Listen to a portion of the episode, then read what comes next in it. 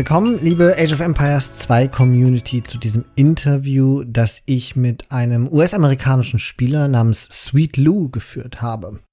Dieses Interview kommt zustande, weil Felix, der ja hier mein Mitpodcaster und auch mein festes 2v2-Teammitglied ist, und ich regelmäßig in der Ladder auf Sweet Lou und sein Team stoße und wir bisher kein einziges Spiel gewinnen konnten. Denn Sweet Lou hat eine Taktik, die ich mal ganz vorsichtig als Ultra Tower Rush bezeichnen würde und er ist unschlagbar damit. Und irgendwann hatte ich satt und ich dachte mir, komm, ich muss mal mit ihm über diese Taktik sprechen, weil ich mir gedacht habe, das ist auch für euch eigentlich eine ganz interessante Herangehensweise ans Spiel und vielleicht ist es nicht nur für mich von Interesse, wie man einen solchen Gegner besiegt, sondern für euch alle.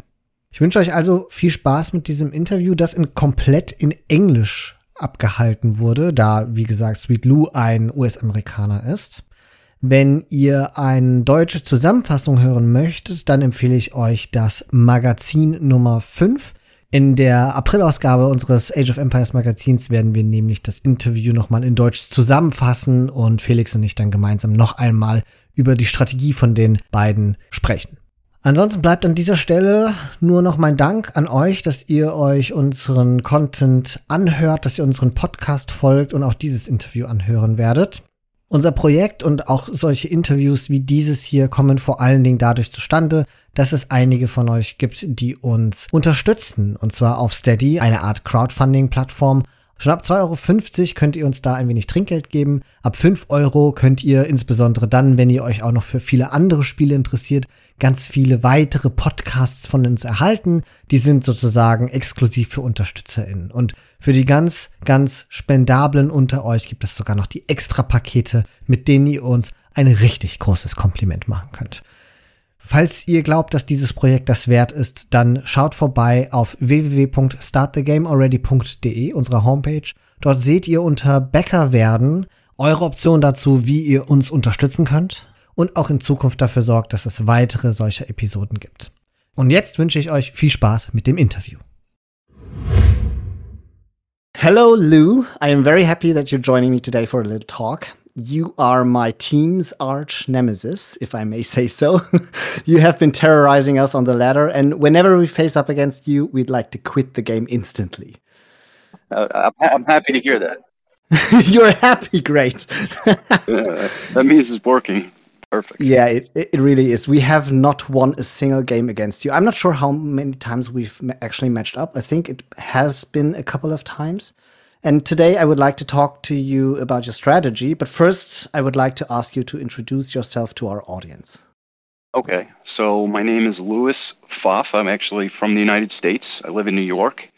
And uh, been playing Age of Empires for over 20 years, going back to the HD days and uh. Um, so uh, eh, that's that. Well, thanks. so you're an all-timer. You're like a veteran in Age of Empires 2. I have been playing Age of Empires 2 when it came out as well, but I was a little younger. I'm now 34 years old actually. So I was in my youth and I haven't been playing it like, you know, competitively. I've been playing campaigns. Have you always been playing competitively? Uh, yeah. Yeah, I always uh I always preferred um you know, uh, rated. I almost never play uh, campaigns or uh, yeah. play the computer. So. so I'm curious to hear about how did you react when DE came out? Were you excited? Were you afraid? Yeah, no, I wasn't afraid. Uh, I wasn't. I wasn't as good at the time. Um, you know, I, I just, uh, you know, I started learning and I started watching the Viper and, you know, getting mm-hmm. better and better. And then uh, I was just starting to think of, think of things that were outside of the norm. Um, yeah. But uh, no, I always like uh, I always love real time strategy. Um, I used to play Red Alert too back in the day. Mm-hmm. I was mm-hmm. pretty good at that.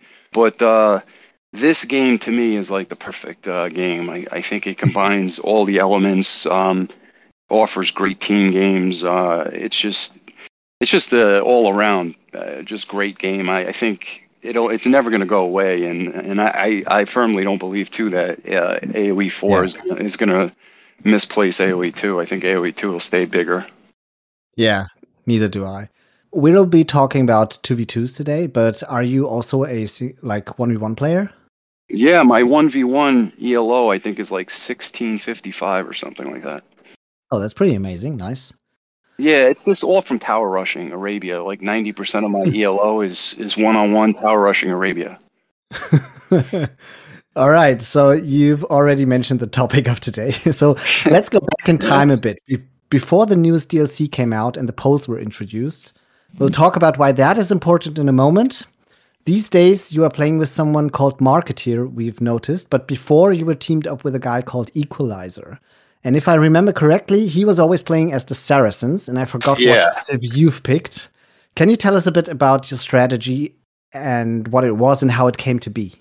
Yeah, so going back years ago, I put together my own kind of Inca tower rush. It was, um, it, you know, it wasn't like Noboru's. Um, he his is different than mine. Um, my my old Inca rush, and so I came up with my own build. It was a little you know, it was different in a bunch of different ways, but and then I transitioned into Eagles and it got me to like about 2K in HD at, at the time, which was pretty decent, I think. But then, you know, then I started playing, uh, you know, on, on D, and it's a lot better. But they they they nerfed the Incas big time, mm-hmm. like taking away the armor. Basically, just made them useless for tower rushing. Um, the you know the stone discount is not good enough and getting the armor upgrade in Castle Age is basically useless. So the Incas were just not viable for tower rushing. And uh, so I started looking at the poles, and I'm like, when they came out, it didn't hit me right away. But then, like, I started really just looking at their, their tech tree and their benefits, and I'm like, holy crap, this civilization is the best civ ever created for tower rushing. And it's not even close. Like, the Incas the Incas pre-nerf are not as strong as the poles right now in tower rushing. I, I can honestly say that it's not even close. It, you really have to be mm-hmm. practiced in it, well practiced in it, because it's difficult to pull off correctly and keep your TC going with no idle time, because you constantly have to be going back and forth between the trush, you know, and your economy, and you're fairly open at home too. So you got to um you know, you got to be really, really careful with your vills. Um, you got to have good reaction and anticipation of what your guy is going to do or where he's going to go, when's he going to come forward. But yeah, go ahead. I could talk all day. I'll let you ask the questions.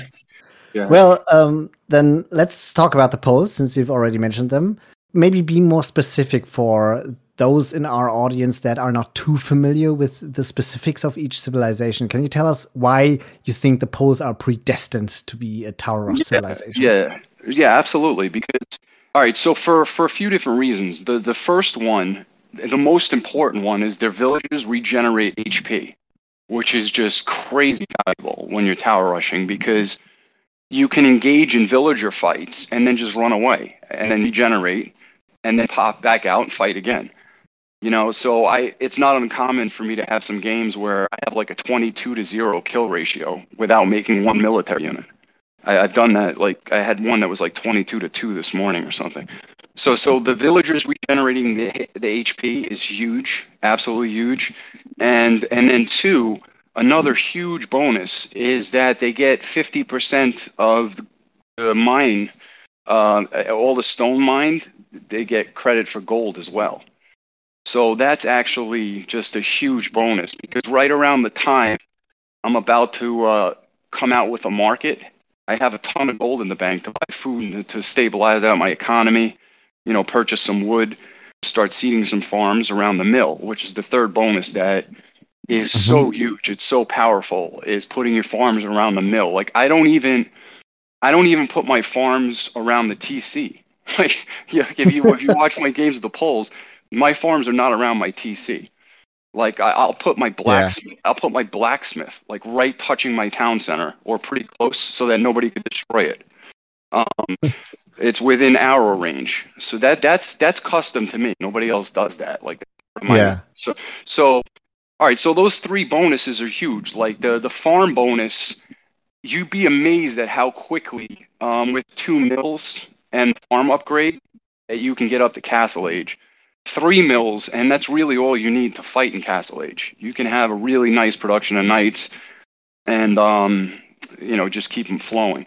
But those are yeah, those are the those are the three reasons why the poles are just amazing. And like I said, the biggest one is, you know, is is just frankly the the, the HP regenerating. It's just crazy.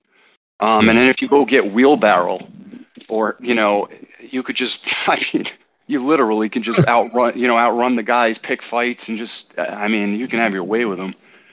Uh, I was playing this one 1500 player. I think he was like 1550, and uh, I, I, just had a villager going in circles in his base for like you know probably 10 minutes. Um, and, you know, and then I would just turn around every once in a while and kill one of his villagers um, when my HP got high enough, and then just keep running around. Was, uh, or stealing a farm, just being annoying, you know. So yeah. Anyhow, anyhow, go ahead. So your tower rush, it's still not the common tower rush that we know. It is way more aggressive than anything I've ever experienced because you always come up at the right time to deny the most important resources to deny your tower rush. And I feel like there's a million villagers and I do not know how you produce them so fast and how how you even have an economy at home. Yeah, see that's that's the thing. You just nailed it. It's it's so very difficult to send as many villagers forward as I send and to keep your eco and your TC working and and your almost endless stream of towers. Um, you'll have some downtime where you're waiting for stone here and there, and then I, you know, I'll use that opportunity to like take out one of their buildings, you know, or a mm-hmm. house or something. But uh, you can do it. You also need to know, like, you, can't be afraid to just get another eight villagers or five villagers and just send them forward. Like, you know, there's been times where I've had, you know, like something like 18 to 20 villagers forward. You know, I, I don't I don't have a problem with that. I like that actually because, you know, I have all of my towers around his base. So his base is actually safer place for me to take resources than my own base because I have yeah. no military. You know, so it's like, you know, it kind of works to my advantage if. uh you know, I keep sending these villagers forward because I'm just a I'm stealing his resources, and then b you know, he can't really attack me because I have towers all over his base. Yeah. So it's basically an all-in strategy, but it's almost foolproof. Yeah, it's it's it's definitely all in. I, I mean, I get caught sometimes. Like I beat some yeah. player. He was 1701 this morning. I beat the shit out of him. It was oh sorry, it was great. But uh, if if if they react correctly, you know, you could definitely yeah. lose. I mean, you, you're pretty much. I'll know if I'm going to win the game. Probably like halfway through feudal age. I can tell if the mm-hmm. guy's if the guy knows knows how to defend the tower rush properly or not. And then, you know, if he starts doing some of the wrong things, it's it's over. I mean, there's no way it'll just keep snowballing and the guy's dead. Usually, I, I, I can get the castle age too before my opponent, um, and then they're in all kinds of trouble because I I, mm. I, te- I generally tend to have a lot of stone in the bank, and I could just drop a castle right on them um, you know, or I can j- drop in the, into into knights right away. So it's yeah, yeah. So of course, this, I, I can see this working for one v ones, but we always face up in two v twos, and you have a teammate. I, I called yeah. him Equalizer before, and now it's a different guy. But let's talk about this Equalizer guy before. No, it's Equalizer. He's he's the guy I play with the most. Um, that guy's from Jordan he and he and I we we we actually our ELOs like when we play together we we win a lot. I think we won like nine or ten games in a row once. The the reason being is like I cannot play with somebody who's like trying to do a FC, which is fast castle for those who don't know. It doesn't work. Like if if my player is not attacking the other player in feudal age, um, the other player can go to my base and kill me, or go to the the guys that I'm trushing and help them. Mm-hmm. You know, so they could totally kill my trush. It, it, so it's key that the other guy is as YOLO as I am. You know that he and, and Equalizer is Equalizer's a maniac. Um, he's uh his ELO is like is is probably is around mine one one on one, but he's usually ranked higher than me.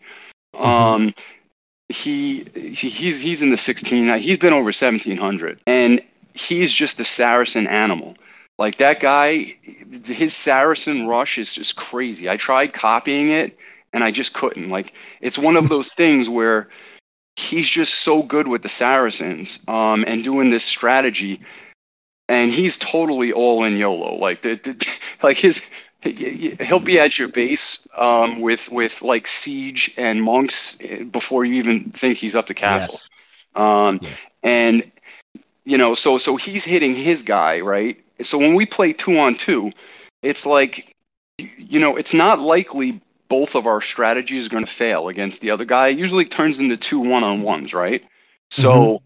because the other guy can't leave his base because he's under constant pressure, and my guy definitely can't leave his base to go help. I mean, he's you know he's fighting the whole time.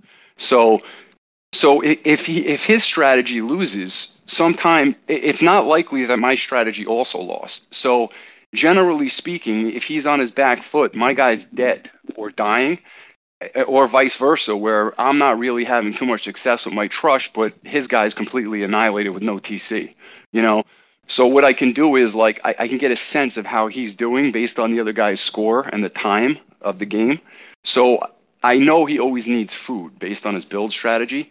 So I'll just start sending him like shitload of food, like at the exact right time. I think he needs it to keep the knight production going and just kill his guy.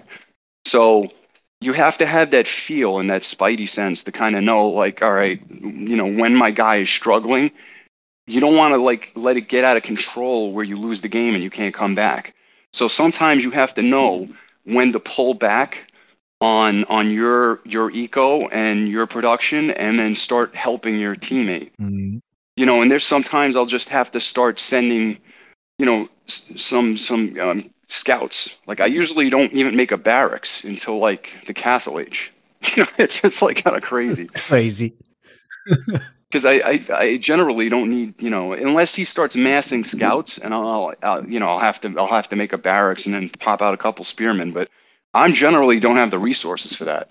Like mm-hmm. I run I run a very very tight shift. Like being able to send I basically figured out you know how I can send the most villagers forward without idling anything. And it's so difficult, but you really need it. When you have that many villagers forward, you can fight off three or four scouts. Yeah. And then if they a lot of times people they do stupid things like they'll pick fights with me. They'll come in with their scouts, right? They'll get in a few hits and they'll run away.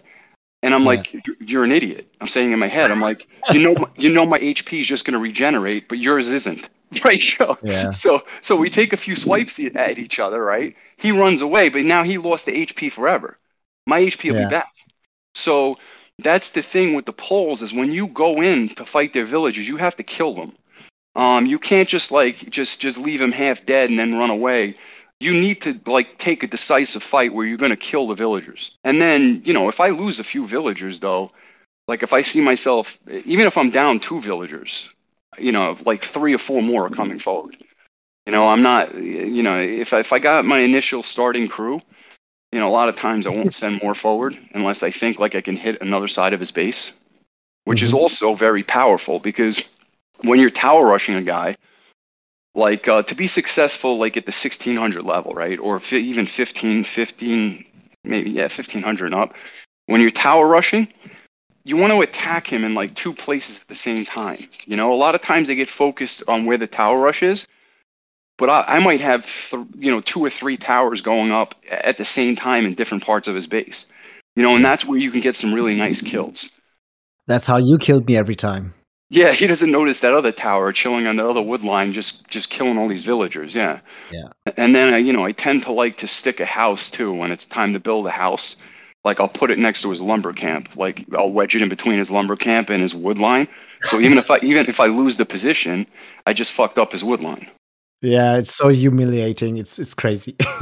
well, well, yeah, you got to do these little things like they're, you know, and then I almost always end up stealing his berries, um, which like I said, it's it's one of those things where it's not just like the three or four hundred food you're taking from him, but you're doing it right in front of his face and his base. And and most players that drives them up the wall, and then they start doing stupid things like they're like, oh, I'll drop a tower over here to, so he can't take that. I'm like, okay, yeah. you really need that tower somewhere else, but uh, that's fine. I'll just walk away. so so what's really fascinating to me is that before we started this recording, you told me that you're actually not talking to your teammate. Yeah, yeah. And, Equalizer does not talk on Discord. A lot of my like a lot of my teammates do. Um, mm-hmm. he's the only guy that just doesn't. We don't chat, but ironically, I play with him better than anybody else. So is that declining? Do you not play with him anymore? Because the last couple of times we faced up against you and Marketeer. He's been out for like the last two weeks. He hasn't played that much. But then, you know, we'll have a clip where we play like three games a day, you know, for, for like a while. Or, but uh, yeah, I don't know. So I don't know if he's like in, you know, something's going on with him um, right Yeah. now. Yeah. It's so mind-boggling that you guys get along so well in the game and you basically don't know anything about each other.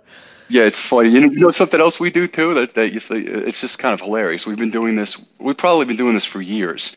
Right before the game launches, he always types in a Wololo, and I always type in a 103, which is uh, use your onager to cut down trees in the flared location. Right. So we, al- we always just type that in right before the game launches every single time. It's it's just hilarious. Um, It's like a ritual. yeah, it's like a ritual. I don't know how the hell we started doing that, but um, So that's very fascinating.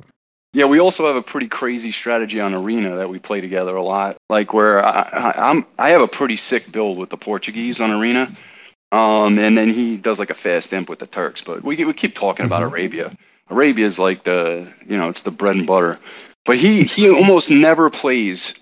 I you know you you I, I don't think I think out of all the games I played with him on Arabia, maybe ninety percent of ninety five percent of the times he's Saracens. Um, he almost never picks anybody else.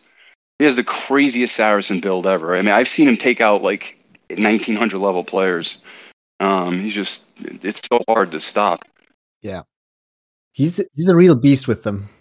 Yeah, because he, he, you know, here's the thing too. I want to say this: like, a lot of players don't have the balls to idle your TC, right? And you really need to do it sometimes. Like, you need to just be like, you know what? I want to get all these upgrades right now, or, or I have enough vills to produce enough military where I can just overrun my guy.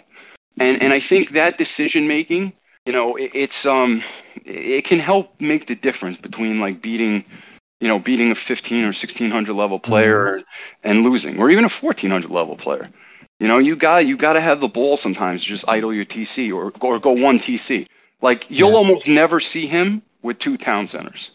Um, it's so rare. Like that, he never booms like ever. You know, it's it's, it's just like he's gonna one TC kill your ass. Um, you know, like period. And uh, he's he's so good too that that's how I met him. Like the first time, he just kicked my ass right with the Saracen thing, and I'm like, how the hell did he do this? I'm like, this is just crazy. So I'm watching the replay. I'm like, this guy's a friggin' maniac. I love it.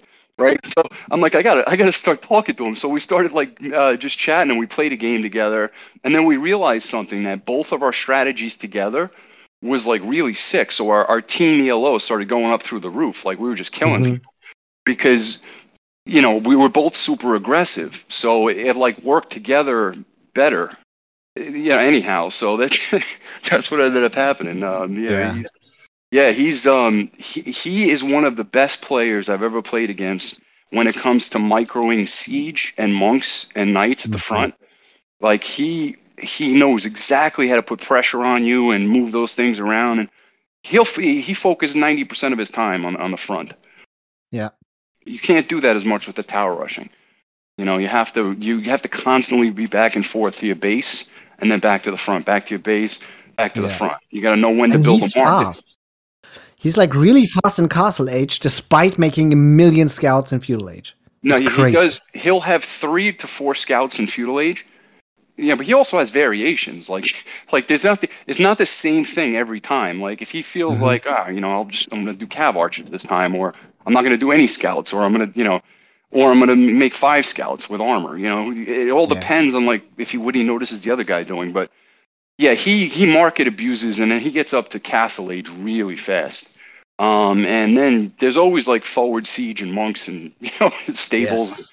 you you're gonna have a hard time because if you're not in Castle Age, when when he hits Castle Age, man, you you got about you know 45 seconds to a minute, and then everything's gonna just start hitting your base. Mm-hmm. Um, so yeah, it usually works out okay. Uh, Yeah. you know. So we have to talk about how to actually beat you, because Ah. this is something we've been working on for a long time, and we've been analyzing replays, and these we've only come up with one solution, and that is that it's impossible to beat you unless we do exactly the same thing as you do, but better and faster, and we can't do that. So basically, you're unkillable for us. So what is the recipe to kill you? Well, all right. So let me let me tell you kind of the, the mistakes that people make first, and mm-hmm. then I mm-hmm. can tell you the things that people do that I tend to lose to.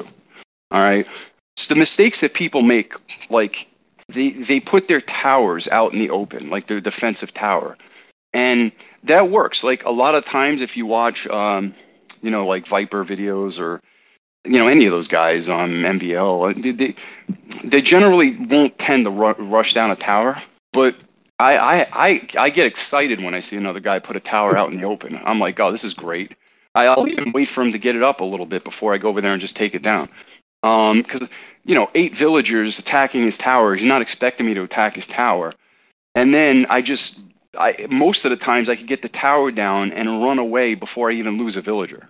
So, like, because my HP will start to get low, but then I'll just run away and then regenerate. So he just lost all of his stone now, right? So. Yeah so that's a big mistake. You don't want to put like your tower out in the open if it's not protected with archers or something. You, you know, they, so a lot of people make that mistake. So if you're going to put a tower, it's good to put it within range of your town center. Okay. So that then I can't knock it down. There's really nothing Basically, I can do. give up some territory. Yes. Even if it costs some resources, but place a tower that's safe that you can't yeah, take down. Correct. What you have to do is you can't lose villagers. All right. So too many people try engaging me, and that's what I want. Like I want to be engaged. I want you to come try to fight me, because I, I honestly I, am one of the best microers like out there when it comes to tower rushing, like hopping in out, repairing towers, killing villagers, like fighting. That's my wheelhouse. So like if yeah. you wanna if you wanna like engage in that in, in early feudal, like let's go all day long. Um, you know, they, it's most likely gonna end up in the, the other guy losing. So you know what you want to do is you want to protect your villagers. You don't. The guys that beat me do this almost all the time. Right? I can't get mm-hmm. at their vills for some reason. They're either well walled off or they saw me coming, and you know they just adjusted, but they moved their vills back, right? And then they slowly build up military numbers before they attack. Okay, that's the smart thing. When people start trickling in two scouts at a time, three archers, even four archers. You need really need four with with fletching. I mean, to be honest with you. But when you start tr- like slow dripping units in, right? It's you, you're going to be GG because you're never mm-hmm. You're just going to get behind, and I'm gonna I'm gonna get the castle age before you, and you know because it's, it's it's not free to make scouts, right? So you know so so when you build up your numbers and now you have enough you protected your villagers you should be able to get up the castle age before me and if that happens, I'm in a lot of trouble mm-hmm. because because you know then the siege comes out, the knights or elephants, and my whole push is over, and the game's likely over. Um, so I have to do damage in feudal. All right. Uh, so uh, you know, I'll be honest too. Like most of the times, walls don't work mm-hmm. because I'm there before the guy even gets him down, and I'm usually coming into his base in weird angles that he's not expecting. Yeah you know, additionally, I, I usually have two towers before he even sees the second one. There's a backup tower. So, like, you know, if he sends 10 villagers to try to take out the first tower, I'm going to kill at least three or four, and he's not going to get shit. Um, he might get both towers. I'll kill five or six villagers, and then I'll just start making more towers. Because he's not, yeah. you know, he's not going to kill any of my vills. He's just going to take some HP away.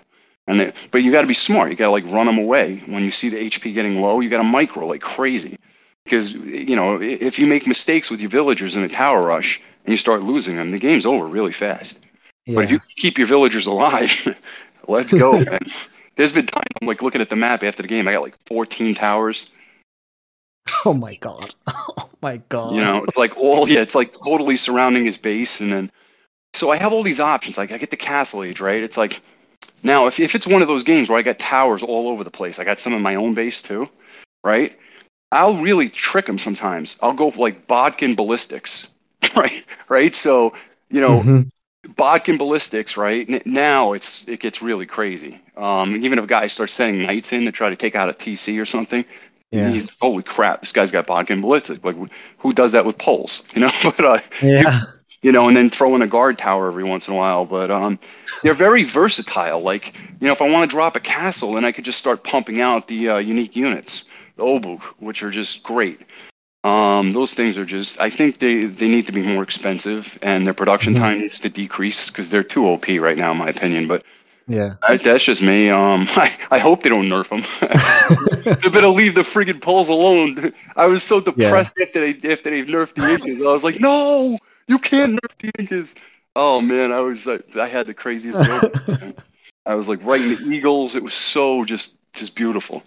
All right. So basically, what you're saying is, uh, when facing up against you and you tower rush me, I need to be patient and I need to, you know, mark my territory and really be conscientious about which places I defend and which I'll give up. Get into castle age and pull you back. Yeah, what fights you take too. You know, like that. That's super important. You can give a guy some territory, right? Like, you know, you have more than one gold. You have more than one wood line, right? It's not going to kill you to lose berries, what will kill you is losing villagers. You know, you can come and t- retake that gold back later. You know what I'm saying? You can go get that stuff later in Castle Age when you're there ahead of him and you have a bigger army, and now you're taking a better fight. Like you're not taking a scared fight. Like, oh shit, I have to yeah. react. This guy's in my base tower rushing, which a lot of people, even like some of these high elo guys that I go up against, and I'm like, wow, I can't believe I just beat that guy. He was like 1900 or 1850 or some crazy number. Yeah. And and I'm like, it's pretty nuts. But they they panic. Like they don't. Their meta is really good, and when you start getting into it with them, and you can see their fight and their their maneuvers are just sick, and they're quick walling, but they're not used to like these kind of villager fights and these all in like ages. like so, it's um, it throws them to, into a different game, and uh, th- that's what I like to do. So what we've tried against you and your teammate was to ignore your attack and instead get to your economy and try to kill your villages there so you won't be able to place more towers and the Saracen player won't be ah. able to get into the next age. But that has always failed because you hardly have economy. and that part of the economy is well defended. Oh yeah, you know, yeah, this is this is great. So this is another part of my meta, like that I came up with with my tower rushing, is like I don't take my straggler trees. You want those are my emergency trees, right? So when somebody hits my wood line, I'm like, okay, I'll just take my villagers, and I got 400 wood chilling around my town center, and that is more than enough time before his guys are like, all right, we can't get any action here. We're just gonna go home and I go back to the wood line. you know, so it's like one of those things. But uh, so really, the one thing I'm, I'm usually a little bit nervous about is if if they get to my stone right? Because I uh-huh. that's the most important thing for a Polish player is you have to like it, it's like your lifeblood. If they cut off the stone, I'm, I'm like a dead man. So I, I have to have my stone. So that sometimes I'll, I actually will drop a you know a tower near my stone, or or I'll come in and I'll wall it in. So you really have to kind of get there with archers, and then you have to bring enough. Like these guys, they send one or two archers, and you're never going to kill Polish villagers with just a couple archers. Right. So I'll rush you down too. Like, what are you going to do if I send four villagers, two to each, and I'll just chase you around the map? Like, what are you going to do? You know, you're going to keep microing. You, you, well, good luck, because because I'm tower rushing you at home. So I'm, I'm I have to force you to micro at home. Yeah. So the more I can force the guy's uh, actions per minute at his own house, his own town center, the less he has time to harass my ego, which is fragile you know. And then if it gets real crazy, like I said in my base, I, will take all my villagers and just go to his base, and that'll be my new base. And half the times he doesn't realize that's happening until like later on. He's like, "Holy wait, wait, where the hell is he?" And I'm just around all my towers, like we talked about, you know. So it's like, it's like, all right, now, now I'm in Castle Age. Let's go, you know. All right, Lou. Do you have anything else you want to add before we stop this interview? Nah, man. You know, it's uh, just uh, yeah, yeah don't hate on tower rushes, man. It's a, it's, it's, it's, a great part of the game. It's always been a part of the game. Um, you know, I used to be like a tooting guy back in the day. Uh, you, know, you get extra villagers and towers, but it's um, it's fun. You got to learn to react. You know how to react to it, and not how not to overreact to it. Right? Not to panic. Yeah. Yeah. Well, there you well, go, man. Thank you very much for taking the time and talking to me and uh, kind of teaching me how to counter you. I will promise I will practice it. I will also promise to be still panic when I face you in the match. well, good luck, baby. Thank you very much. You got it. Good luck out there, and uh, have a great have a great weekend.